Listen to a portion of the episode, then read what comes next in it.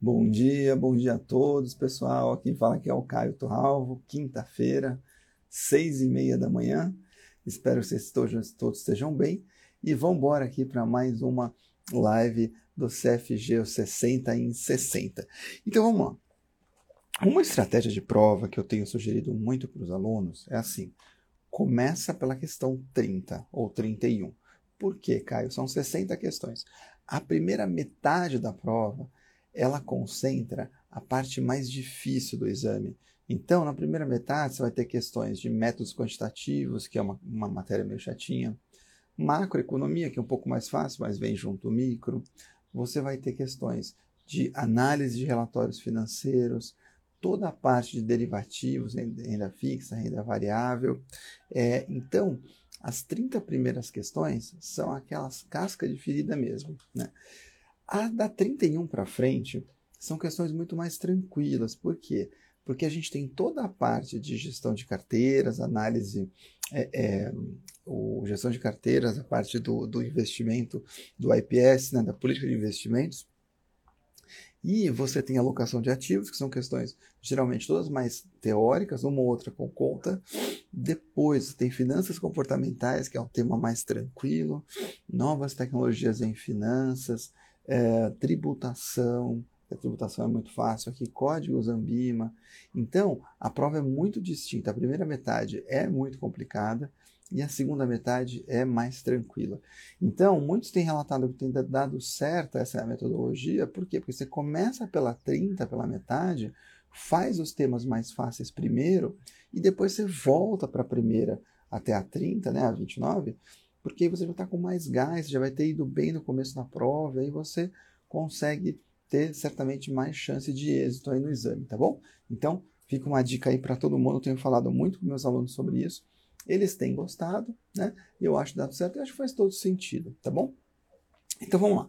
Eu vou seguir a ordem numérica aqui das questões. Vocês vão ver que a, a, primeira metade da live é uma parte mais engessada, mais difícil, questões mais estruturadas. E da segunda metade da live vai ser muito mais tranquilo, tá bom? Então vamos lá. Como sempre, trouxe meu caderninho aqui, porque eu sempre esqueço aqui da sequência que eu estou fazendo. Então, vamos começar aqui, questão número 1. Um, uma questão que faz tempo que eu não falo aqui, que eu acho que vale a pena retomar, que está lá no banco da Ambima, que são as questões que tratam sobre a, a, o período de capitalização. Então, imagina o seguinte: você tem aqui, ó, uma, uma taxa de juros que vale 50% ao ano, só que ela é capitalizada trimestralmente. Se ela é capitalizada trimestralmente, são quatro capitalizações por ano.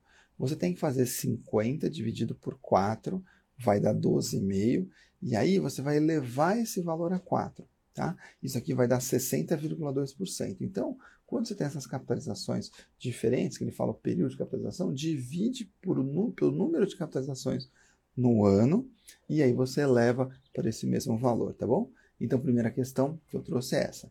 Segunda questão, ainda que métodos quantitativos, são as seis primeiras, vamos falar sobre o T crítico. O que é o T crítico? O T crítico, quando a gente monta um intervalo de confiança, eu estou fazendo assim, ó. Então, imagina que eu tenho um, um, conjunto de dados que a média é 40 e o desvio padrão é 5.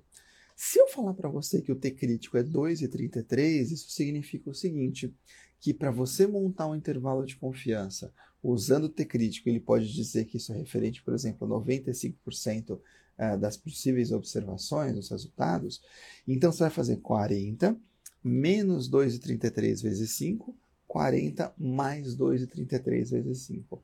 Lembra de fazer primeiro 2,33 vezes 5 e aí você vai achar os dois extremos desse intervalo de confiança, tá bom? Então não estranha, porque ah, mas não é 1,96, se ele te deu 2,33, pode ser uma outra distribuição, então você usa o que ele te der, tá bom? É o T crítico, a quantidade de desvios padrão que você vai para cada lado. Questão número 3. Vamos fazer uma questão mais tranquilinha hoje, aproveitar o dia bonito que está aqui, o friozinho, que é uma questão de mediana. Mediana é assim, é o termo do meio. Se você tem um conjunto ordenado de dados é, e você altera somente os extremos, o único número que nunca vai mudar é o termo do meio. Então, tem um conjunto ordenado de observações, troca os extremos. A média pode mudar, a mediana pode mudar, a moda pode mudar, mas o, o, o, a mediana, né, a média moda e o padrão pode mudar, a mediana, que é aquele termo do meio de um conjunto ordenado, não muda se você mudar somente os extremos, tá bom? Então essa foi a questão número 3. Questão número 4 é uma questão assim. Se você tiver um CDB com spread, tá? É, então imagina que você tem lá um CDB que te paga 100% do CDI e ele te fala que o CDI no período foi 11,25, por exemplo. Só que ele fala que você ficou com o dinheiro aplicado por 270 dias corridos, que é, dias úteis, que equivalem a 390 dias corridos. Se você fizer dessa forma, é, ele ainda traz mais uma informação, pode trazer mais uma informação, que é assim, que além dessa rentabilidade, você teve um spread de 0,65% ao ano. Então você tem que tomar cuidado primeiro. Por quê? Porque tem várias bases aí. Então vamos compor isso. Você tem 11,25 ao ano, que é 100% do CDB, né, do CDI, é, durante 270 dias corridos. Na, na verdade, desculpa, 11,75%, 11,25% no período. Aí ele vai te dar 0,65 ao ano. Então tem que trazer esse 0,65 para 270 dias úteis Faço a soma exponencial 1 mais 0,1125, fecha parênteses, 1 mais, aí você vai fazer 0,65 divide por 100, soma 1, multiplica esses dois, o resultado você vai ter uh, em 270 dias úteis, tá? Pode ser que ele te pergunte ao ano, então você tem que transformar para ano. Só que quando você transformar para ano, o que você tem que fazer ainda? Tirar o imposto de renda, porque ele pede um resultado líquido. Então você vai tirar ali, só que usando a regra dos 390 dias corridos, tá? Questão importante aqui, tomar muito cuidado. Questão número 4, uma questão que, uma das poucas formas que você precisa decorar para o exame CFG. Então ele pode falar assim: você tem dois ativos que têm uma correlação de menos 0,65 e, e, o, o, e ele te dá os desvios padrão. E ele pede a covariância, né? Ele pede a covariância. Então, o que, que você tem que lembrar? Que a covariância, tá? É uma função da correlação e vice-versa. Então, a correlação, essa forma você tem que decorar. A correlação é a covariância dividido pelo produto dos desvios padrão. Se ele te der a correlação e te der os desvios padrão, você acha a covariância. A covariância vai ser a correlação que multiplica o desvio padrão. Lembra de usar na forma decimal. Então, se ele falar que o desvio padrão é 5%, você vai trabalhar com 0,05, tá? E aí você mata e não esquece do sinal, tá? Porque o sinal da correlação, ele tem que ser usado, tá bom? Então, matamos aqui essa questão de número 5. E a questão de número 6, para a gente terminar aqui com chave de ouro esse primeiro bloco dos métodos quantitativos, a gente tem que lembrar que pode cair no exame CFG o termo análise técnica. Ai, Caio, quer dizer que eu preciso saber se é um analista gráfico? Não, você precisa saber o básico de algumas análises. Então, primeiro que você precisa saber uh, o, o, o MACD. O que é o MACD? O MACD é o Moving Average Convergence Divergence. Nossa, cara, que nome horroroso. Não, você só precisa saber o seguinte: ele é um indicador de análise técnica, e aí você tem que saber de tendência. De tendência. Então, ele tenta mostrar para gente um momento de tendência do mercado. Então, se ele está apontando de uma tendência de alta, você deveria comprar o ativo. Se ele está apontando uma tendência de baixa, você deveria vender o ativo. Então, lembra isso, ele é um indicador de tendência, tá bom? Então, matamos aqui essa questão de número 6. Agora, vamos entrar na parte de economia. economia, sim, tem aparecido de tudo. Pode ser que na sua prova caiam três questões de macro, três questões de micro, uma de macro e duas de micro, duas de macro e uma de micro. Tenho visto tudo quanto é tipo de combinação, tá? O que, que eu trouxe aqui para a gente poder é, ter aqui uma noção do que está acontecendo, as questões que tem, o pessoal tem me reportado que são questões mais novas. Então pensa assim, questão número 7, vamos fazer uma de macro. Tem um país que emite um global, tá? Um global é um título da dívida externa negociado no, no, no dívida externa do, do, Brasil, por exemplo, negociado no exterior. É, esse global, quando ele é emitido, ou seja, quando o Brasil, né, o país que está emitindo, capta os recursos, é, o dinheiro, os dólares vão entrar no Brasil através da conta financeira. A conta financeira é uma das contas do balanço de pagamentos. E quando o Brasil for pagar os juros da dívida, ela vai sair pelas transações correntes na conta do balanço de serviços e rendas. Então, é uma contabilidade diferente, porque quando a gente monta o balanço de pagamentos, o balanço de pagamentos são as contas correntes, mais a conta capital financeira, mais os erros e omissões. Quando o dinheiro entra, ele entra pela conta financeira, tá? Porque a conta financeira mostra para a gente a entrada e saída de dólares referente a investimentos. Então, foi um investimento que os estrangeiros estão fazendo aqui no Brasil, entraram dólares, compraram o título da dívida brasileira. Agora, quando o Brasil tem que pagar juros para esses caras, isso vai sair na balança de serviços e rendas lá nas transações correntes. Cuidado, questão muito importante aqui para você não se confundir na prova, tá? Não se confundir na prova. Questão número 8, eu vou trazer mais uma de macro, que é a curva de Phillips. O que é a curva de Phillips? A curva de Phillips, ela relaciona é, inflação com taxa de desemprego. É isso que você precisa saber. Por quê? Porque quando a inflação é, é, é, é inflação e taxa de desemprego. Lembra muito disso, tá? Para você não se confundir. Questão número 9, aí eu vou trazer uma de microeconomia, que é uma questão que eu gosto, que ela traz um resumo das estruturas de mercado em microeconomia. Então você tem quatro grandes estruturas de mercado. Você tem a estrutura de mercado relacionada ao monopólio, ao oligopólio, à concorrência monopolística e você tem a concorrência perfeita. Na concorrência perfeita, a curva de demanda é horizontal e os, os players são tomadores de preço. Porque como se estivesse numa feira, por exemplo, você está lá, você tem poder de barganha nenhum. Você tem que vender no preço que todo mundo está vendendo. Se você vender mais caro, ninguém compra de você, e você não é bobo de vender mais barato. Então você tem que vender no preço que todo mundo está vendendo. Segundo, independente da estrutura de mercado, o produtor vai sempre querer produzir no ponto em que o custo marginal é igual à receita marginal. Esse é o ponto de maximização dos lucros. E por fim, quando a gente chega no monopólio, lembra que é somente uma empresa. Oligopólio são poucas empresas, tá bom? Então matamos aqui a questão número 9, matamos a economia. Ó, já estamos chegando na metade da prova, que depois vai dar uma aliviada aqui. Questão número 10, 10, 11 e 12, são aquelas questões de análise de relatórios financeiros, tá? Aquela parte que a gente chama de contabilidade, mas não gosto de chamar porque o nome o pessoal não gosta muito, tá? Então, é uma questão aqui que é importante você saber, tá bom? Então, vamos lá. O que, que você precisa saber aqui? Essa questão número 10, eu vou trazer uma que é assim. Imagina que você usa caixa para comprar um pouco de estoque. Se você usar caixa para comprar estoque, o que, que acontece é, com o seu índice de liquidez corrente? A liquidez corrente ela é ativo circulante menos estoque dividido pelo passivo circulante. O estoque que você comprou saiu do seu caixa. As duas estão no ativo circulante. Então, você vai fazer, é, vai diminuir o caixa e vai aumentar o estoque na mesma proporção. Mudou o ativo circulante? Não. Só que na fórmula da liquidez, você vai fazer ativo circulante menos estoque. Como o estoque subiu, o numerador da fórmula vai diminuir, porque é ativo circulante menos.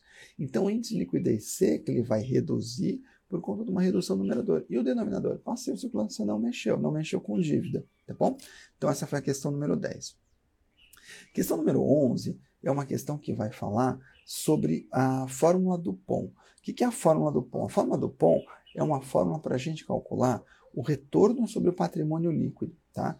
Então, o que é retorno sobre patrimônio líquido? É lucro líquido sobre patrimônio líquido.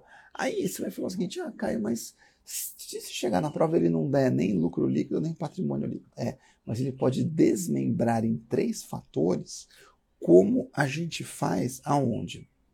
Na forma do POM. Então ele vai calcular o mesmo lucro líquido sobre patrimônio líquido, mas ele vai quebrar em três fatores. Primeiro fator, margem líquida. Segundo fator, giro do ativo. Terceiro fator, alavancagem. Então, se você multiplicar esses três fatores, você chega aí no retorno do seu patrimônio líquido da mesma forma, tá bom? Questão é, número é, 12 Vamos aproveitar então que a gente estava falando, falei rapidamente do giro do ativo, que é o termo do meio ali do Dupont, e vamos calcular o quê? Justamente o giro do ativo. Ele pode te dar um monte de informação de que você não precisa, mas você tem que basicamente lembrar que giro do ativo são as vendas, o faturamento dividido pelo ativo. Só isso. Não fica procurando mais informação que você não precisa, tá bom? É só isso. Essa é a questão número 2.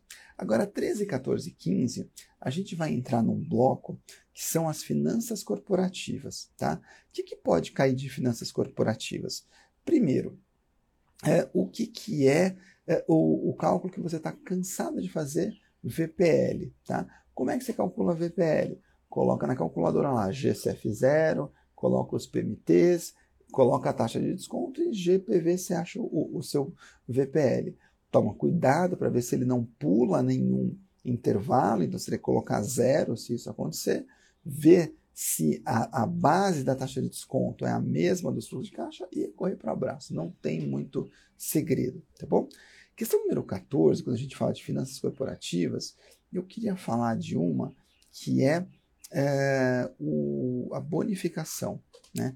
Quando você faz bonificação, qual que é a grande vantagem para a empresa? Bonificar um acionista é quando você dá uma ação para ele gratuitamente, ao invés de você pagar, por exemplo, dividendo em caixa.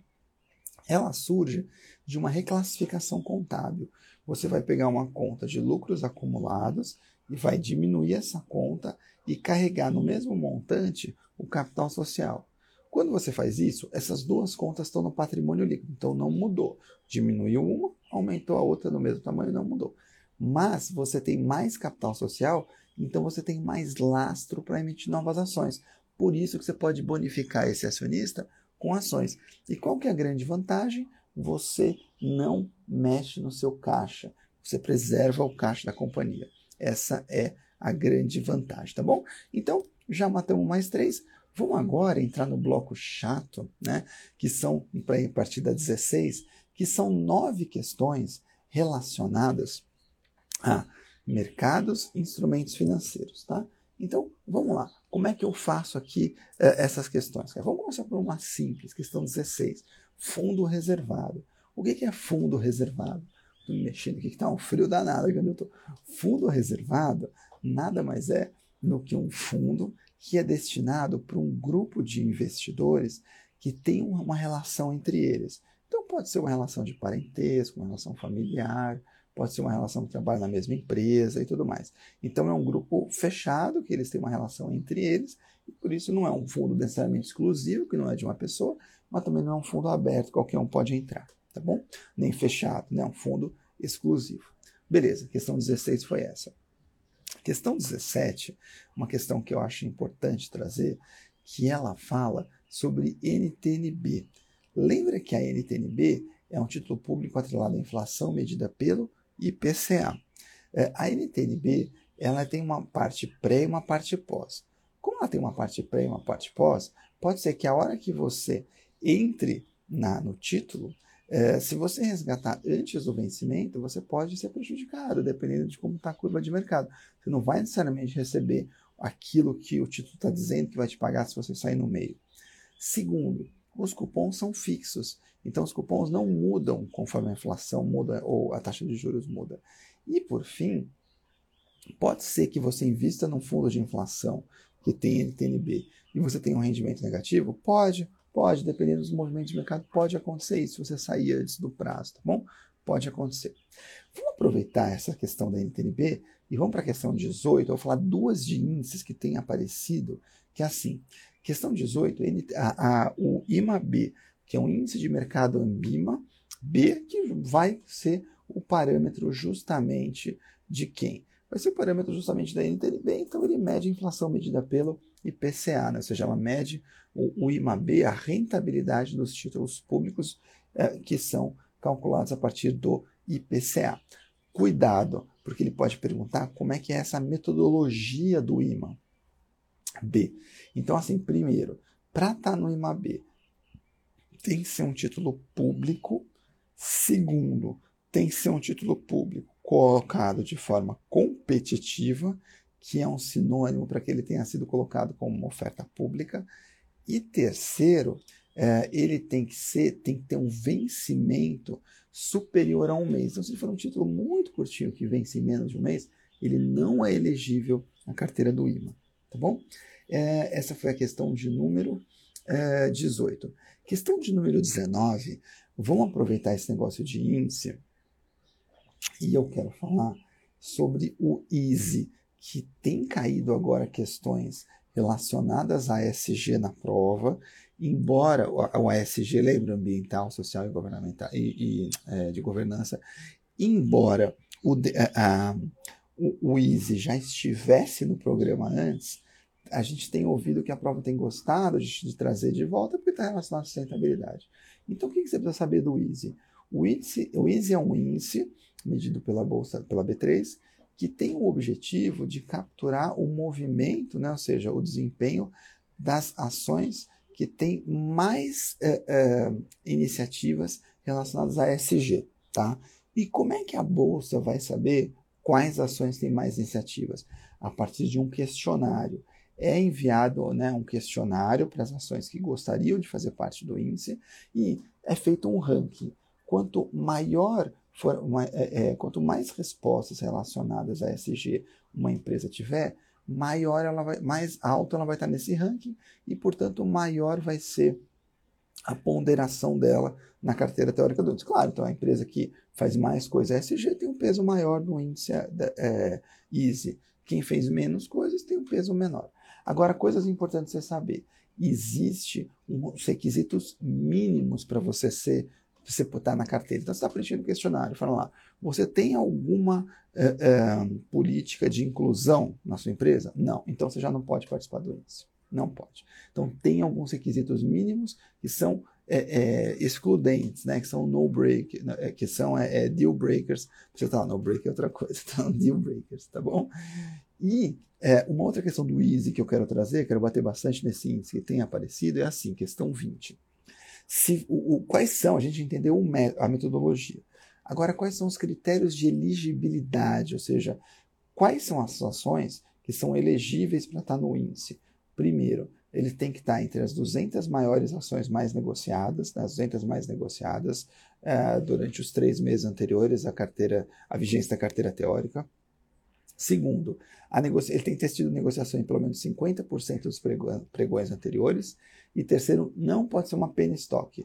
O que é uma penny stock? Penny stock é uma ação que vale menos de um real, né, que vale centavos. Então, essas são as três é, é, principais, é, os três principais requisitos, os três principais critérios de elegibilidade. Tá bom? É, questão número 21, deixa eu encerrar aqui essa parte de índice, mas tem outro índice que pode aparecer, que é o IBRX 50. O IBRX 50 é um índice que é ponderado pelo critério de é, free float de mercado das ações que compõem o índice. Então é assim, uma vez que você faz parte do IBRX 50, quem vai ter mais peso ali? Aquelas ações que é, têm um maior valor de mercado com base no free float dela. Free float são as ações que estão em circulação, tá? Então as ações, as empresas que valem mais vão ter ali um peso maior no IBRX 50. Agora chega de índice, vamos falar aqui, questão número 22, é, o tema de, falei de renda fixa, falei de renda variável, vamos falar de derivativos, que é um ponto que o pessoal não gosta muito, mas eu acho importante a gente trazer algumas coisas aqui, porque pode ser que apareça. Questão 22. Pode aparecer qual que é o resultado de uma estrutura de um box de quatro pontas. Como é que você faz um box de quatro pontas? São duas operações com call, duas operações com put, duas compras, duas vendas, tá? Então cada ponta é uma estrutura. E por que, que são quatro pontas? Porque você vai ter dois strikes. Então imagina você tem um strike 80 e o um strike 100. Quanto vai ser seu ganho? Vai ser 20. Sempre, sempre, Caio. O seu ganho é sempre a diferença dos strikes. Quer dizer que é um ganho certo? Ele é. Mas você tem custo para montar essa operação. Então você vai ter que fazer o seguinte: quanto eu gastei para comprar as opções, eu tive que pagar o prêmio, e quanto eu recebi para vender as opções, são duas compras e duas vendas. Obviamente, né, o custo com as compras que você está pagando vai superar o que você vai receber com as vendas. Então, você vai ter um desembolso. Imagina que você desembolsou 19. Você ganhou 20, que é sempre a diferença dos strikes, e você desembolsou 19. Você vai ter um ganho de 1. Então, qual que vai ser a sua rentabilidade? 1 sobre os 19 que você desembolsou, tá bom? Essa foi a questão de número 22. Questão 23 pode ter uma, uma questão de uma opção com barreira. O que é opção com barreira? Opção com barreira é assim: você tem uma opção, tem uma opção de compra, por exemplo. Então eu tenho strike 40, prêmio 5. Tá? Se o ativo objeto, por exemplo, estiver valendo 50, eu vou exercer? Vou, porque eu vou comprar 40 da minha contraparte, uma ação que está valendo 50 do mercado, ganho 10, tinha ali 5 do prêmio, ganhei 5. Agora imagine esse mesmo exemplo, mas eu falo para você o seguinte, eu tenho uma barreira a 55 e é uma barreira knock-in up and in. Agora eu vou ler bonita. Knock-in assim, knock-in você vai ser jogado para dentro, você vai começar a valer. E up and in somente se ela superar é, é, 55. Então, nesse cenário que eu te contei, você não se, não se exerceria. Por quê? Porque ela precisa passar de 55, que é a barreira, porque ela é knock-in, para ela começar a valer, e aí, up and in, ou seja, passando de 55, você começa a ganhar dinheiro. Então, se estiver valendo 50 com 40 dá 10, você perde 5 do prêmio, você não exerce porque ela tem uma barreira. E a questão 24 é uma questão que eu acho legal trazer, que fala sobre o valor intrínseco de uma opção. O valor intrínseco de uma opção é um negócio que tem que tomar cuidado, por quê? Porque o valor intrínseco da opção, ele não considera o prêmio, tá? Então, se esse mesmo exemplo que eu estou te falando, você tem ali o strike 50, preço ativo objeto é, é strike 40. Preço do ativo objeto 50. Ganhou 10. Perdeu 5 do prêmio. Qual que é o valor intrínseco? 10, se for uma opção de compra. Por quê? Porque o valor intrínseco é o, se for uma opção de compra, ele é o preço do ativo objeto menos o strike, ou seja, o quanto que você ganha no exercício independente do prêmio. Você não considera o prêmio, tá? Toma cuidado aqui para você não se confundir nessa questão, tá bom? Ufa, estamos chegando na metade. Tá uma aguinha aqui.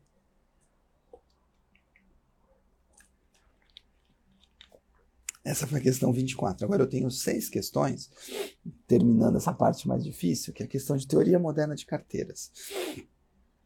Questão 25. É, teoria moderna de carteiras, a prova gosta muito de explorar a questão da diversificação e a questão do CAPM. Tá? Então, Teoria moderna de carteiras, o que, que você precisa saber da diversificação? Imagina que eu tenho uma carteira somente, questão 25, né? Tenho uma carteira somente com ativos domésticos e eu vou incluir um ativo estrangeiro. Bom dia, Patrícia. CFG. CFG.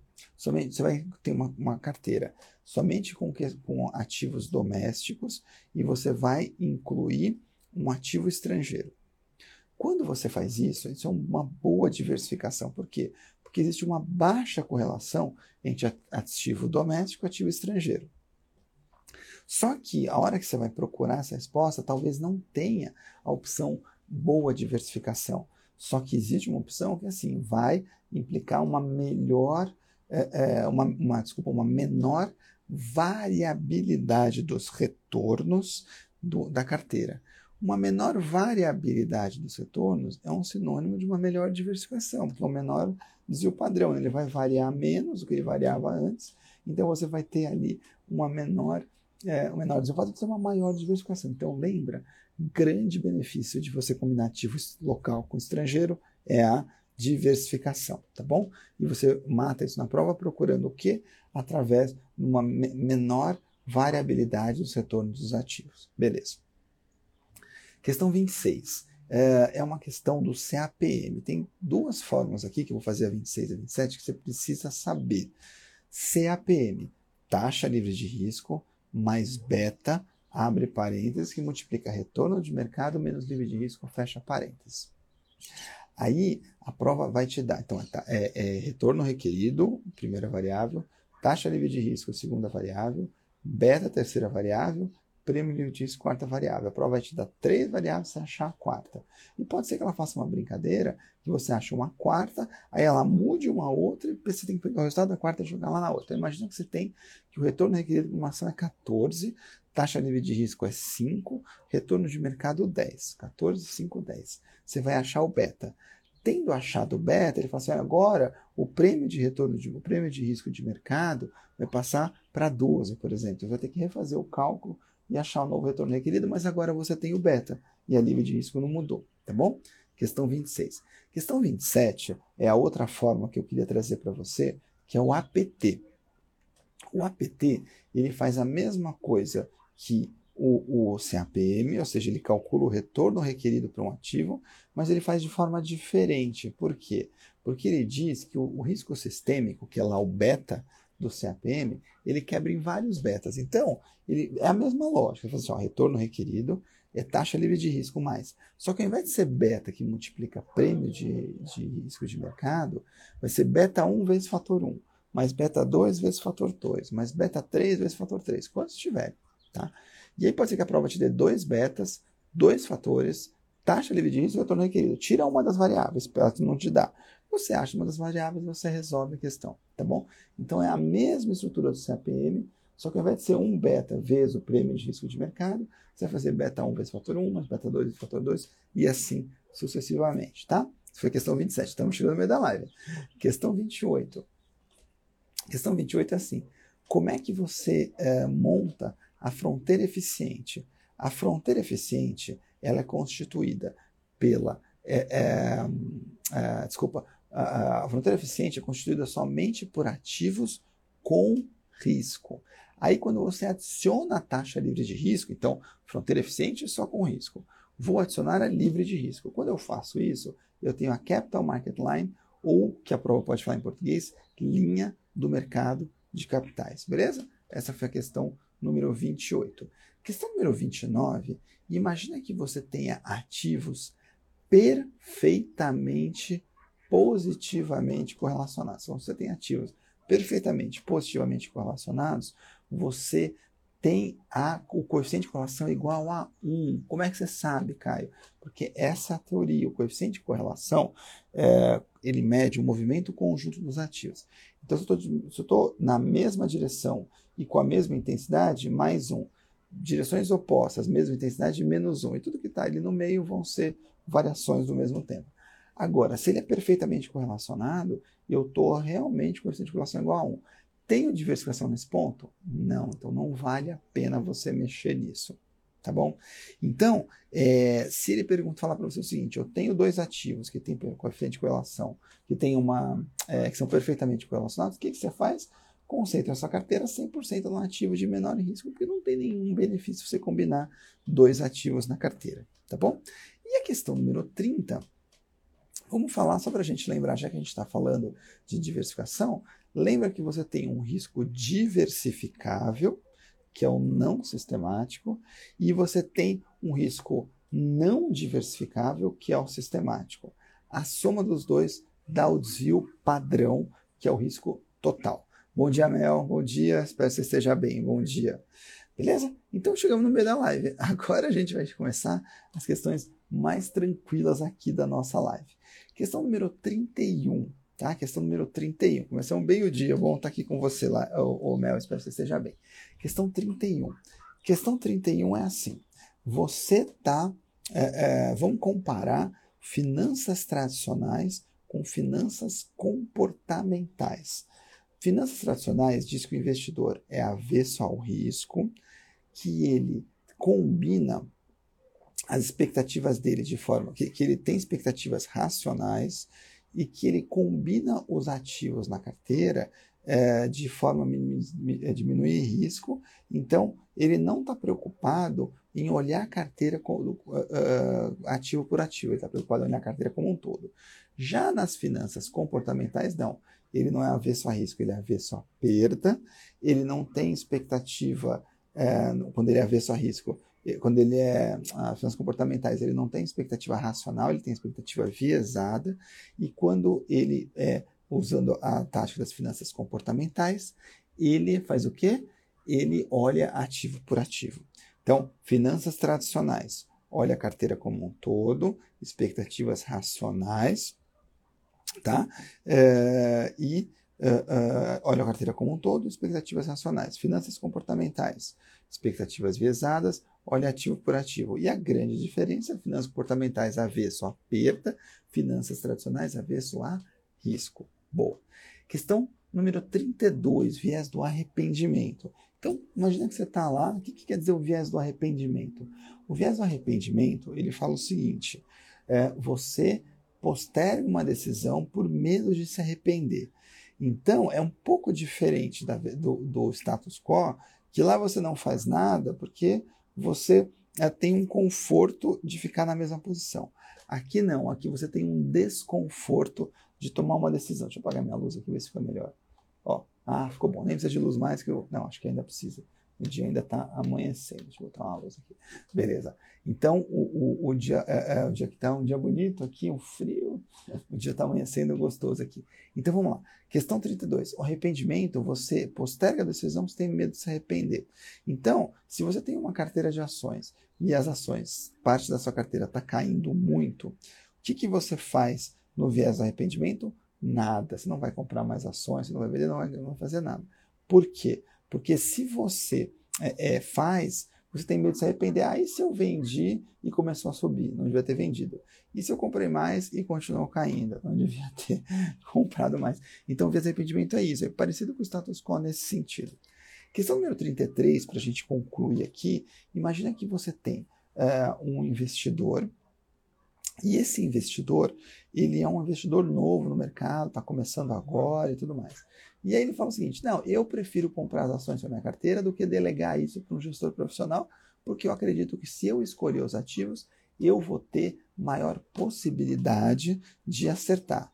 Isso é o que a gente chama de ilusão de controle, porque fala, o cara é, é, não conhece o mercado, nunca operou, tem um gestor profissional, que também não quer dizer que ele vai necessariamente acertar. Mas quando ele fala que se eu escolher eu vou ter mais chance de acertar, então essa é a chamada ilusão de controle, tá bom? Vamos entrar agora em mais três questões que são a política de investimento. A política de investimento é muito importante você saber, tá? Ah, preciso saber como faz? Não, você precisa saber um alto nível assim. Então, primeira coisa, política de investimento, é, ela é, tem a ver com o cliente. Ela tem a ver com o cliente, tá? Então, você vai montar uma política de investimentos visada para o seu cliente. Aí, o que, que é importante você lembrar? Que, primeiro, quando você vai alocar os ativos baseada na sua política de investimentos, a política de eh, você vai fazer, vai pegar a sua política de investimentos mais a expectativa de mercado de longo prazo. Se 35, segunda questão de IPS, quando você for montar a política de investimento do seu cliente, você vai calibrar a sua macroalocação baseada na exposição a risco desejada pelo cliente, como a gente falou agora há pouco, ao risco sistêmico ou sistemático. Porque lembra, é aquele que ele não diversifica. Então é muito importante que o cliente esteja seguro do tamanho da exposição a risco a esse cliente, que esse risco ele não diversifica tá? Que ele não diversifica. E uma coisa também importante, questão 36, é quais são as etapas da política de investimentos. Então, primeira etapa, planejamento, que você vai, vai, vai entrevistar o cliente, vai ter as necessidades dele, os objetivos, vai ali fazer simulações e tudo mais. Segunda etapa, execução, você vai fazer a alocação dos ativos propriamente dita, com base na política que você acabou de desenvolver. E a terceira etapa é a realimentação ou revisão, que é a etapa relacionada ao monitoramento, você fazer eventuais ajustes na carteira, tá bom? Vamos entrar agora num blocão aqui, a partir de 37, que é a parte de alocação de ativos, tá? Alocação de ativos. Estamos caminhando para o final, ó. É, é, alocação de ativos. Essa, essa, esse tema aqui, ele traz algumas coisas interessantes. Primeiro, questão 37. É, o que, que é Ambima? Eu falo Ambima porque é um, é um ponto muito discutível, né? Eu, eu, parte eu acredito, mas é um pouco discutível. É, essa aqui é o CFG, gente. Bom dia, CFG. CEA o Rafa faz na terça-feira com vocês de manhã, quinta-feira eu faço o CFG. É, qual que é o grande valor estratégico é, de uma carteira no longo prazo? Para a Ambima, é o grande valor, é, o grande valor para uma carteira no longo prazo é a alocação estratégica. Então, a alocação estratégica é o grande valor de uma carteira no, no longo prazo para a Ambima. Questão 38, já que a gente está falando de alocação estratégica, é legal saber que existe uma alocação tática. Tá? Existe uma alocação tática. É o quem perguntou o WG9 aí de uma dúvida sobre clube, me manda no pessoal, depois eu tiro para você, porque clube não cai aqui no CFG, tá? Então me manda no pessoal, depois eu eu tiro para você que o clube não, não aparece aqui. É, questão 38 é alocação tática. Então, imagina o seguinte: você tem ali uma carteira e o gestor está seguindo bonitinho a alocação estratégica. Aí, de repente, surge uma possibilidade dele comprar, sabe o quê? É, alguns ativos que estão momentaneamente desvalorizados ou que estão pagando um bom dividend yield. Aí ele vai lá, imagina, eu que agradeço, pega os ativos, compra, ganha dinheiro e vende. Essa alocação tática, porque ele aproveitou um ganho de mercado rápido, fez dinheiro e vendeu sem mudar a alocação estratégica dele, tá bom? Então, essa aqui é uma questão importante. Questão 39 é uma questão que prende quem já fez CFP deve lembrar, tá bom? Que é o seguinte: quais são os três métodos de Não, imagina, pode perguntar. É que são tantos temas que é, eu só não quero colocar aqui ao vivo para não confundir o pessoal, né? O CFG, se você vir o, o, plan, o programa detalhado, tem quase 40 páginas. É muito tema. É que esse que você trouxe aqui pontualmente não aparece. Mas aparece no CE, no CFP, é um tema importante. Me manda no privado a gente conversa. É, três métodos de rebalanceamento. É, buy and hold, CPPI, constant mix. Primeiro, então questão 39. Cenário volátil, sobe e desce. Qual que você é, vai fazer para ganhar mais dinheiro? Qual que tem a tendência de ganhar mais dinheiro? É o mix constante, tá? Questão 40, pegando esse gancho do mix constante. Como é que você rebalanceia a sua carteira no mix constante? Então, aquilo que está subindo, você vende. Então, você tem um mix aqui, imagina 50-50, pode ser qualquer um, mas 50-50, esse aqui subiu. O que subiu ficou sobre, sobrepeso e você ficou com baixo peso. Então você vai lá e vende. E o que caiu você compra para voltar. Então, no mix constante, o que sobe você vende, o que cai você compra. Questão número 41. Quando você está num cenário com tendência, sem tendência, você fez um mix constante. Questão 41, com tendência, a melhor de todas é o CPPI. CPPI, tá bom? Questão número 42 é, vamos aproveitar o CPPI, e essa aqui é uma forma que, se você conseguir decorar, vale a pena, porque às vezes aparece. Tá? Então, imagina que você tem uma carteira com 100 milhões de reais e você vai rebalancear segundo o CPPI. O que, que ele te dá? Ele fala que o piso da carteira é 80 e o multiplicador é 2. Então, o CPPI, a fórmula é assim: o dinheiro em risco, você vai trabalhar com dois tipos de ativo, um ativo com risco e ativo sem risco. Você vai calcular o ativo com risco e aí o sem risco vai vir da diferença do total da carteira menos o ativo com risco. Então, o ativo com risco vai ser o M2, que multiplica 100 menos 80, tá? 100 menos 80. Então, 100 menos 80, vamos colocar aqui 5 do M, que acho que tem parecido mais assim, 5. 100 menos 80 é 20 vezes 5, 100. Fala, Caio, se a carteira tem 100, eu tenho que colocar 100 no ativo com risco, sobra alguma coisa para o ativo sem risco? Não. Agora, imagina que os ativos sofreram uma desvalorização de 5%. Então, os 100 viraram 95. Volta para a forma para a gente rebalancear. O, o dinheiro em risco é igual a M5, abre parênteses, agora vai ser 95 menos 80, que é o piso. 95 menos 80 dá 15. 15 vezes 5, 75. Então, dos 95 da sua carteira, 75 agora tem que estar em com risco. E os 20 para dar os 75 tem que estar sem risco. Né? Então, é, é, você tem que vender 20 com risco para ter 20 para poder comprar sem risco, tá bom? Questão importante aqui. Questão número 43. Questão número 43, vamos falar aqui sobre. Ah, vamos falar sobre o Monte Carlo. Monte Carlo é um método de uh, geração de dados que a gente também pode usar para fazer alocação de ativos, que ele sempre olha o futuro, sempre olha o futuro, tá? Ou seja, os outros três métodos de alocação de ativo, que a gente tem a média variância, o Black Litterman uh, e o, o qual que tá faltando? Média variância, o Black Litterman e o ALM, que é o Asset Liability Management, os três, eles se baseiam em dados passados.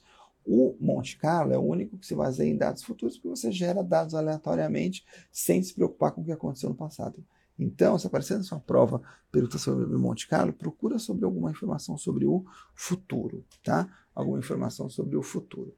Questão número, é, agora 44, né? 44. É, como é que você calcula alfa? Alfa é, considera custos de, de qual, assim, só me confirma depois de qual, porque eu tenho um delayzinho aqui na transmissão, só me confirma de qual que você está perguntando, eu já volto, tá? Questão número 44. Como você calcula alfa? Alfa é o ganho que você tem acima da estratégia passiva. Só que a estratégia passiva, você não pode considerar o benchmark. O alfa é o ganho que você teve na carteira menos o retorno requerido pelo CAPM. Então, lembra a forma do CAPM? Taxa livre de risco mais beta que multiplica perímetro de risco de mercado. Então, você vai pegar o retorno da carteira menos o quanto. Ah, Monte Carlo, Monte Carlo, perdão, já respondo. Menos o, o custo, o, o, o, retorno exigido pelo CAPM e você acha o alfa. O Monte Carlo, Assis, é, você geralmente não considera custo de transação, porque você faz uma simulação que assim, eu quero fazer uma simulação de quanto pode dar minha carteira, tá? E aí você tem os ativos. Aí você faz uma simulação de quanto pode, podem dar esses retornos baseado numa distribuição de probabilidades que você vai informar para o modelo. Tá? Ah, então esses retornos tem uma distribuição normal, tem uma distribuição, é, um T de estudo, sei lá, distribuição que você quiser. Então, é, geralmente você não considera o custo porque você está focado no retorno que ele vai ter e na distribuição. E aí você gera uma série de dados aleatórios, tá? Então, a princípio, não vai considerar o custo, ao menos que você informe para o modelo, por exemplo, que o, os retornos que você vai gerar são retornos líquidos, né? Então, você considera esses retornos líquidos, você pode fazer um gross up para montar sua carteira considerando esses custos, tá bom? Boa pergunta aí. É, falei da questão 44 e questão 45 é uma questão que, voltando aqui, é, deixa eu fazer uma questão uh, sobre é, ALM que pode cair. ALM, imagina, obrigado, assim, obrigado pela pergunta. O, o ALM, ele é o Asset Liability Management, só vai fazer a gestão da sua carteira com base no asset, que é no ativo, e no liability, que é no passivo, tá? Quando você faz isso, você está sempre, eu brinco que é um olho no peixe, um olho no gato. Né? Você não quer necessariamente ganhar um maior, a maior rentabilidade. Você quer ganhar a maior rentabilidade necessária para pagar os seus passivos. Quem faz isso? Fundo de pensão, tem que pagar os pensionistas, uh, de plano BD, né? Uh, tesouraria de banco, seguradora, tem que pagar os, os, os, sinistros, e pessoa física. Pessoa física dos quatro é o que é menos provável de fazer isso, tá? Que é o menos provável de fazer isso. Então, essa aqui é a resposta. Vamos entrar agora numa parte bem interessante, que são as novas tecnologias em finanças, são três questões muito tranquilas, questões que você precisa é, é, é, estudar um pouco, porque não são temas antigos, são temas novos, né, muita novidade, mas eu acho que pode trazer boas questões na prova, bons pontos fáceis na prova. Então, primeiro, Equity Crowdfunding. O que é Equity Crowdfunding? Equity Crowdfunding é um negócio que surgiu é, que é a vaquinha, que eu brinco. Né? O que é a vaquinha? Quando a gente era moleque, pelo menos eu, né? Eu tô 42, vezes todo mundo era assim. Mas quando eu era moleque, a gente passava ali, queria, todo mundo queria comprar uma bola de futebol pra gente jogar. O que a gente fazia? Cada um dava umas moedinhas lá, que é uma moeda, o, o, o, o Cruzeiro novo, Cruzeiro Real, aquelas tranqueiras que a gente teve lá cruzado. A gente pegava um dinheirinho, jogava lá, fazia uma vaquinha, todo mundo juntava uma grana para uma bola. Aqui a ideia é parecida, só que tudo de forma eletrônica e de um jeito mais bonito, né? mais glamouroso. Ou seja, tem uma empresa, a empresa geralmente tem que ser uma empresa de pequeno porte, tá? E uma empresa que está crescendo. E ela precisa de dinheiro para escalar as operações. Ela pode pegar dinheiro no banco, ela pode pegar dinheiro com sócio acionista individualmente, abrir capital, como ela é pequena, ainda talvez não faça sentido, mas ela pode pegar, fazer uma vaquinha, ou seja, pegar um, um, um intermediário que é, era assim mesmo, pegar um intermediário que é uma plataforma eletrônica de investimentos participativos, é um nome bonito disso, que ela vai aproximar essa empresa que quer pegar dinheiro com pequenos investidores. Então, o que você tem que saber aqui? Primeiro, é para uma empresa pequena, e uma empresa que ainda não é madura, uma empresa em estágio de crescimento.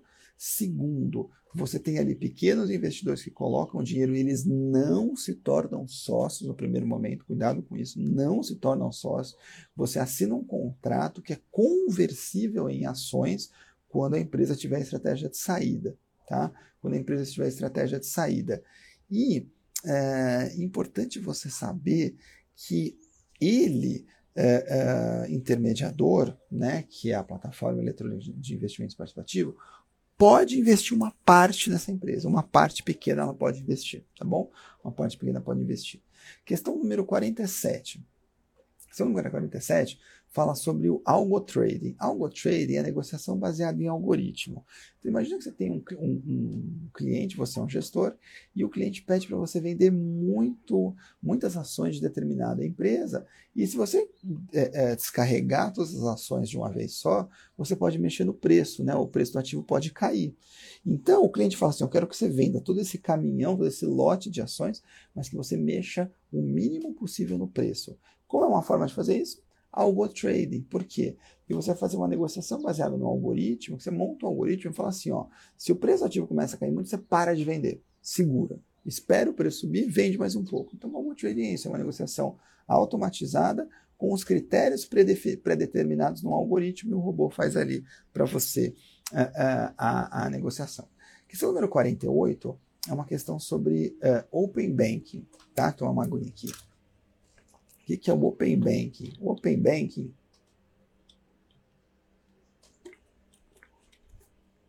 o Open Banking é o seguinte: você tem a possibilidade de compartilhar os seus dados entre os participantes uh, uh, do, do, do, programa do Banco Central, desde que você autorize. Então, se, quais são as vantagens que o Banco Central procurou buscar aí com esse projeto? Primeiro, aumentar a competição bancária. Por quê? Porque está todo mundo sabendo, todo mundo está fazendo, né? Os clientes, é, você consegue ter produtos e serviços mais competitivos. Segundo, outra vantagem, possibilitou que aplicativos de planejamento financeiro familiar e pessoal fossem mais facilmente é, é, organizados. Por quê? Porque antigamente, quando você fazia planejamento financeiro pessoal, você tinha que chegar para o cliente e falar: ah, me manda o extrato do banco A, manda o extrato do banco B, manda sua carteira de investimento da corretora C. Era um inferno. Agora, com o Open Bank, se você autorizar, o, o pega todo mundo e já consolida seu extrato aqui. Terceira coisa, aumentou a inclusão bancária, né? Porque você consegue aí com, com, valores mais baixos, você consegue entrar no mercado mais facilmente, você cliente. Agora, o que não trouxe, que a prova pode pegar, é assim, o Banco Central não queria com esse projeto aumentar a regulação. Não tem nada a ver, não tem nada a ver. Ele queria estimular todos esses pontos que eu trouxe aqui, tá bom? Vamos entrar agora, estamos chegando no final, questão 49, temos seis questões de código Ambima, tá? Questão 49, uma que aparece muito. A gestão do risco de um fundo de investimento, segundo o Código Ambima de Administração de Recursos Terceiros, é função do gestor. Gestão de risco é função do gestor. Mas tem um risco, que é a gestão de risco de liquidez, que esse é um risco compartilhado entre o gestor e o administrador. E a prova vai aqui justamente nesse ponto tá bom? Questão número 50. Se houver um desenquadramento do fundo, da carteira do fundo, quem que é responsável por detectar o desenquadramento? Administrador. Quanto tempo ele tem para detectar esse desenquadramento? Um dia útil. Por quê? Porque a maioria das cotas dos fundos de investimento são de fechamento. Não adianta ele olhar agora de manhãzinha, está amanhecendo o dia, qual que é a cota do fundo hoje.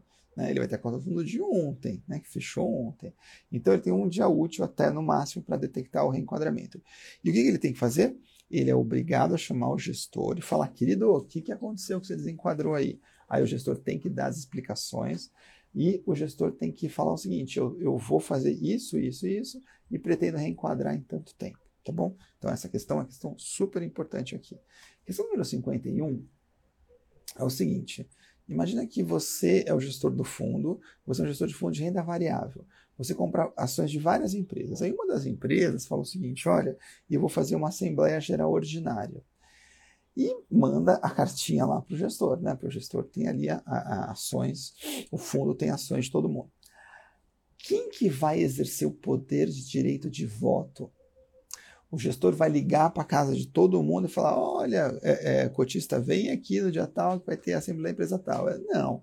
Ele, gestor, tem o direito de representar os cotistas na Assembleia. Só que, claro, o código de recursos terceiros é muito claro. Fala, ó, você tem que ser diligente, tem que ser transparente, tem que seguir as normas do fundo. Não adianta você ir lá e fazer, votar em nome dos clientes do jeito que você quiser, tá? Obviamente não. Questão número 52 é, é uma questão que aparece que é a questão de contratar terceiros. Então, quando a gente monta um fundo de investimento, obviamente vai ser uma pessoa que vai fazer tudo, vai ser o administrador, vai ser o gestor, vai ser o custodiante, vai ser o distribuidor, até porque tem até alguns casos de conflito de interesse, ou o auditor independente de forma alguma, né? Então, não pode ser a mesma pessoa. Então, você tem ali é, a, a, incumbência, né? O, o administrador tem a incumbência de contratar terceiros para o fundo. Agora, o que, que a Ambima está preocupada na questão 52 com o, o no, no, âmbito do código? Ela está preocupada se você está supervisionando esses terceiros que você está contratando. E o que, que ela fala? Primeiro, você, como administrador, tem que ter uma metodologia de supervisão desses terceiros baseada em risco. Segunda coisa, essa metodologia baseada em risco de supervisão tem que prever que você vai classificar esses terceiros em baixo, médio e alto risco, dependendo do risco que ele traz para a sua atividade.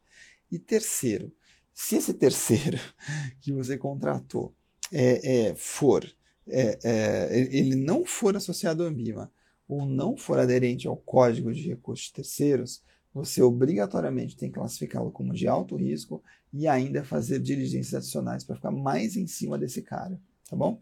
Questão boa aqui. Questão número 53, uma questão que fala sobre, pode falar sobre herança. Então imagina que você uh, é um analista de sell side de uma corretora, você é um analista de uma corretora, e se você é um analista de sell side, você está ali vendendo relatórios para os clientes externos. Então aquele cara fala, ó, na ação tal eu dou o meu, minha, minha recomendação de compra, para ação tal eu dou minha recomendação de venda. Tá? E você é um analista de sell side que é, é, cobre o setor de educação. De repente, não mais que de repente, você recebe uma herança inesperada, é, todas em ações do setor de educação. E pasme, né? Muitas ações são ações que você, inclusive, cobre ali no seu trabalho. Então, obviamente, surgiu ali um conflito de interesse, porque de repente a sua carteira é composta por ações de é, educação e você cobre sua educação. Qual é o de interesse? Você podia dar compra em todo mundo lá para todo mundo comprar esses ativos da sua carteira pessoal subirem de preço. Mas aí o que, a Viva está preocupada? Saber, saber se você entende o que, que esse analista deveria fazer nessa situação. Então o que ele deveria fazer? Ele deveria pedir demissão? Não, necessariamente. Deveria pedir para transferir de área? Talvez não. Deveria necessariamente sair vendendo todas as ações? Não. O que deveria fazer é o seguinte: ele deveria consultar a política de investimentos pessoais da empresa que ele trabalha. E pode ser que a política de investimentos pessoais da empresa que ele trabalha diga que você não pode ter na sua carteira ações uh, uh, do, do, dos ativos que você cobre no trabalho. Pode ser, aí ele teria que vender. Ou pode ser que ela fale que não, você pode manter, você tem um lock-up period, aí tem um período de lock-up que você não pode vender, sei lá. Depende, não sei. Mas o ponto é ele tem que seguir o que está escrito na política de investimentos da, empresa, tá bom? E a questão número 54 é uma questão é, interessante, né, que eu sempre brinco aqui com os alunos, que a gente fala o seguinte, e eu gostaria muito que... É, no, ah, já sei, não, vou falar outra. Quem deve seguir o Código de Administração de Recursos Terceiros? Ah, pergunta muito, muito boa. Por quê? A gente está falando bastante que é, no início do ano, desse ano de 2022, a Ambima fez uma atualização no Código de Administração de Recursos Terceiros. E aí, até o ano passado, quem era dispensado, né, Assis, essa aqui, questão que pode aparecer agora. Questão, quem era dispensado de seguir o código, que não precisava seguir o código. É, clube de investimento, não precisava seguir o código, tá? É, FIP não precisava seguir o código, tá? Gostou, Cris? Obrigado, bonito aqui o dia, né? Eu vim passar os dias aqui no interior de São Paulo, aí tá amanhecendo aqui um dia super bonito, um frio danado, mas tá tá gostoso. Eu adoro frio, tá? Então, adorando aqui, daí pouco vou tomar meu cafezinho aqui, terminando aqui. Então, quem que era dispensado? FIP era dispensado, é, é, clube de investimento era dispensado. Quando o gestor é, geria o próprio recurso, ele era dispensado seguir o Código de Administração de Recursos de Terceiros. Agora, a, a, a partir de janeiro de 2022, o código de FIP foi incorporado no Código de Administração de Recursos de Terceiros. Então, o FIP agora tem que seguir. Então, ele não é mais dispensado. Mas o que a gente falava até o final de junho? A Ambima tem seis meses para fazer essa mudança. Então, se caísse essa questão entre janeiro e junho, você devia dizer que ele continuava sendo dispensado. Agora, a partir de julho, como a gente está agora, e daqui para frente, os FIPs não são mais dispensados de seguir o Código de Recursos Terceiros. Portanto, se cair a partir de agora, o FIP é dispensado de seguir o Código de Terceiros? Não, o FIP tem que seguir o Código de Recursos Terceiros, tá bom? Legal aqui que essa questão aqui é super importante. Vamos agora para os finalmente aqui, para eu curtir a minha vista aqui. É, é, na verdade, eu vou descer aqui, aqui é um lugar super gostoso, estou com, com as meninas aqui, vamos aproveitar um pouco o dia. Minha filha vai brincar aqui com a Mônica, com o Cebolinho, com todo mundo aqui. Eu vou correr atrás dela aqui. É o que pai e mãe fazem nessa idade, né? No primeiro mês já estava caindo. Boa, legal, porque isso aqui pode aparecer, tá? Pode aparecer. Mas no, no, entre janeiro e junho, uh, teve até questão anulada disso, tá? Porque é, não, não podia dizer que ainda era por causa dos seis meses, agora já está valendo. Questão número 55. Legal falar também desse tema aqui, galera, porque é, vocês devem ter visto que essa semana saíram as novas instruções CVM para oferta pública. Então, a partir do início do ano que vem, as famosíssimas instruções CVM 400 e 476 vão sofrer várias alterações, tá? É, e aí o pessoal pergunta, ah, Caio, quando isso começa a cair na prova? Ano que vem, porque elas nem estão valendo ainda essas novas instruções. Então, pode cair até o final do ano, instrução CVM 400 instrução CVM 476 do jeito que elas estão redigidas hoje. Então, eu vou trazer uma de cada, até para forçar isso aqui, para vocês não ficarem pensando muito do lado para frente, tá? Então, vamos lá. Instrução CVM 400. O que, que pode aparecer? Oferta pública. Quando há um excesso de demanda, então imagine que você seguiu lá bonitinho os passos da sua oferta pública, de repente teve um excesso de demanda. O que, que a Ambima, Ambima não, desculpa, a CVM entende como um excesso de demanda na 400? Quando você tem uma procura maior do que um terço, um terço do que está sendo ofertado. Tá? Deixa eu tomar uma água aqui, peraí. Se tiver, então, uma, uma, uma procura de 133%, que é todo o lote mais 33%, mais um terço, todo mundo que está envolvido na oferta não pode participar, não pode comprar. Tem que priorizar o investidor. Tá? Ah, posso comprar para minha mãe, para minha sogra, meu primo, meu filho, para minha Não, ninguém com relação. Não pode, não pode. Tá? A 476, que eu acho legal trazer, que é a questão 56, é assim. Se um gestor participou ali de uma oferta pública é, com esforços restritos, que é a 476, é, quem pode participar da 476? Somente investidor profissional. Alocou, é, é, pegou o papel. Pode vender papel? Não, tem que esperar 90 dias. Terceira, terceiro é, é, pauzinho lá, né? Para quem pode vender? só pode participar de negociação em mercado secundário de, de ativos que foram emitidos via, via uh, oferta pública 476 quem é qualificado. Então, o profissional pode participar da oferta, tem que segurar 90 dias e depois no mercado secundário só qualificado, pelo menos qualificado. Tá bom? Questão importante aqui. Vamos para a questão 57. Quem deve uh, seguir as práticas de de dinheiro no fundo? Todo mundo. Auditor independente, gestor, administrador, distribuidor, custodiante, todo mundo tem que seguir as práticas de de dinheiro, tá? Questão número 58. É... Questão número 58, qual que eu vou falar aqui? Deixa eu pensar aqui uma, uma chatinha aqui. Hum, entidade fechada de previdência complementar, aparece bastante. Entidade fechada de previdência complementar. Pode investir no exterior? Um pouquinho, pode. Pode é, é, lançar a opção coberta? Coberta pode. Descoberta não. Pode investir em BDR nível 2? Pode, um pouquinho. Então são os três pontos aqui. Lembra que a entidade fechada de jurídico complementar, ela não pode fazer a maioria das coisas. Tudo que ela pode fazer são coisas muito sem graça, tá? Então essas que eu trouxe aqui. Questão, essa foi a 58, né? As duas últimas, questão 59. Gente, cai questão, aqui são duas questões muito tranquilas, assim, cai questão assim. Qual que é o limite de isenção para pessoa física que negocia com ações? Se ela vender, vocês estão careca de saber. Se vender até 20 mil reais por mês é, em ações, vendas, não é lucro, vendas. Vendas de até 20 mil reais por mês, você está isento de imposto de renda. E qual que é, olha que questão mamão com açúcar que eu dizia aqui, né? É, qual que é, oh, obrigado, Gina, obrigado pelo feedback aí. Qual que é a questão 60?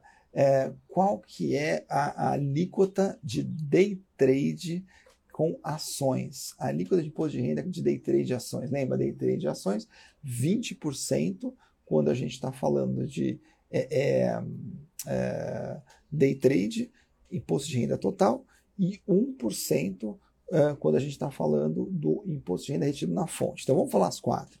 Day trade, 15% IR total, uh, 0,005% dedo duro IR na fonte. É o único que é sobre a venda, todos os outros sobre o ganho.